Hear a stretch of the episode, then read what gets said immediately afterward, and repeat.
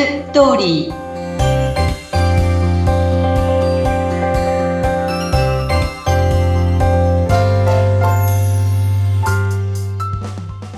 皆様こんにちは結婚相談所ライフツリーの和田光ですこんにちはインタビュアーの山口智子ですえ、毎回婚活にまつわる様々なお役に立つ情報をお届けしているこの番組ですが、あ2月からはね、あの、和田さん、短期決戦型で、はい。進めようという、そんなセミナーもね、開始されるということなので、はい、ぜひこれ、番組概要欄からチェックしてもらいたいですね。あ、そうですね。はい。ぜひよろしくお願いいたします。はい。そして今日のテーマはどんなテーマでしょうか？はい。えー、成婚率に騙されてはいけないっていうテーマです。ほう、成婚率。これは何ですか？結婚相談所の方方が。そうですね。うん。あの、よく成婚率ってどのぐらいですか？とか聞かれることってあるんですけれども、ええ、あの、高い方がね、なんか自分も結婚できるかもとか思うんじゃないですか？はい。でもこのね、成婚率の出し方っていうのは、実は結婚相談所連盟によっても違うし、相談所でも違うと言われてるんですね。成婚大会者数割る総会員数なのか、成婚大会者数割る全大会者数なのか、これによってもまた違ってきて、はい。で、時々あのホームページでね、成婚率80%なんて書いてある相談所を見ると、あれ？ついこの間開業したばかりなのになぜ？って思う、思うんですよね。えー、でも、この高い成婚率を書いてると、え、ここならば結婚できるのかもとかって思う人たちもいらっしゃるので、まあそういうことなんですけど、でもそもそも成婚率のこの成婚っていうのは結婚が成立することを指していると山口さんは思ってません？はい、思ってます。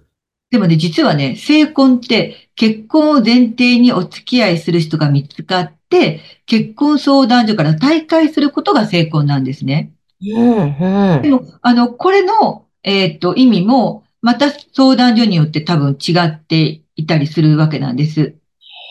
だから、その、違うっていうのは、要はその成婚大会した後、え、どうなったか知りませんよって。別にそこはもう成婚大会した後だから、こちらは関与しませんよっていう相談でもあるんですけれども、例えばうちなんかは、あの、ま、まず成婚大会するときは、必ず、えっと、プロポーズをしていただく、それから両方の親御様に会っていただく、まあ、それが地方だったらね、またそれは、また別に、えっと、成婚大会後ってこともあるんですけれども、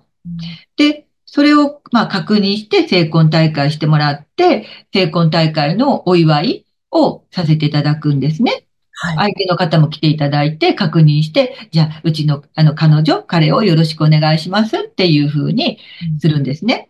うん、で、それからその後も、えっ、ー、と、一緒に、あの、この間のね、えっ、ー、と、サリちゃん、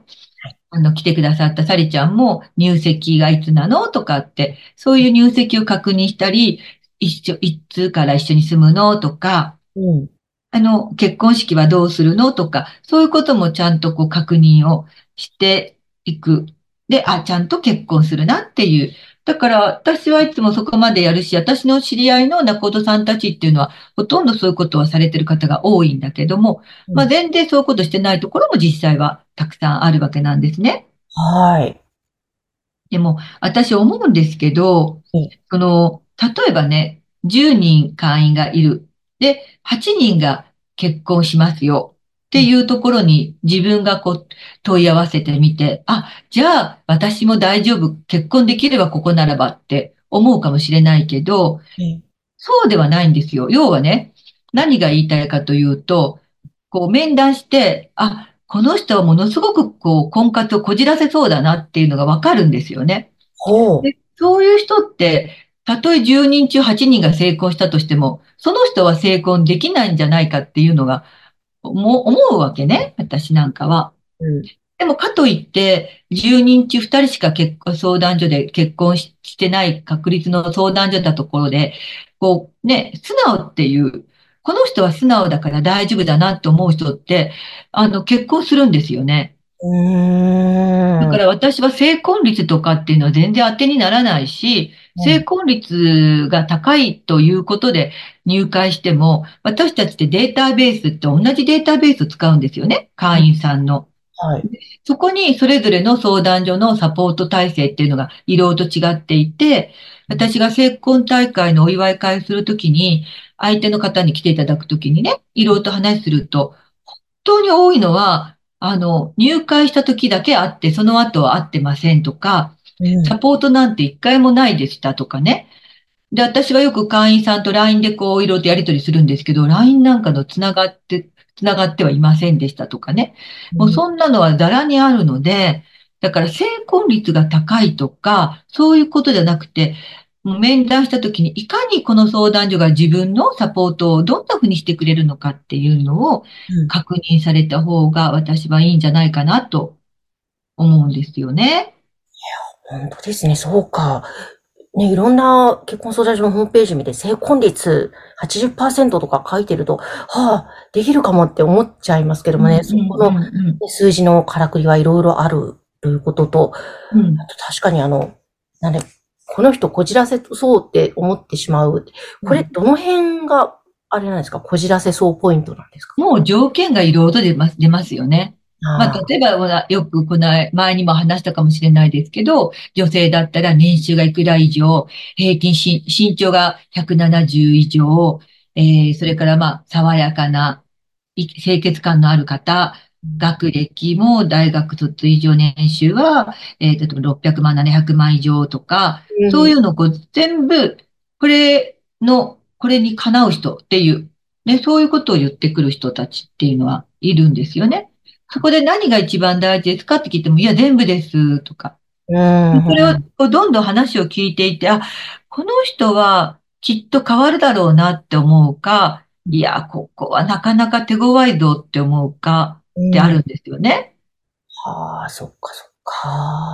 やっか。ぱりあの、お家がとてもいいお家で、あの、お父様っていう方が、まあ、その経済的にもとても豊かで、うん。で、お父様だって昔はそうでなかったかもしれないけれども、今はそのお父様の経済力で彼女はとてもとても豊かな暮らしをしてるとしたら、そのお父様に標準が当たっていて、こうでないと嫌だとかね、うん。あるんですよね。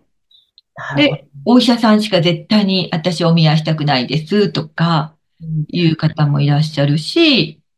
もう、うん年下でないと、私はあの若く見えるので、もう年上なんて絶対に無理ですとかね。はい。いろいろと言いますよね。もう本当にキリがないぐらい、いろんなことを言ってきますよね。まあ皆さんこうやっぱ夢見ているから、夢見る夢子さんだし、男の人だって50代なのに、いやーもう20代の女の子とでないと結婚したくないとか、それじゃないと結婚する意味がないみたいなことを言ってくる人もいるし、はい。まあそうするとねうん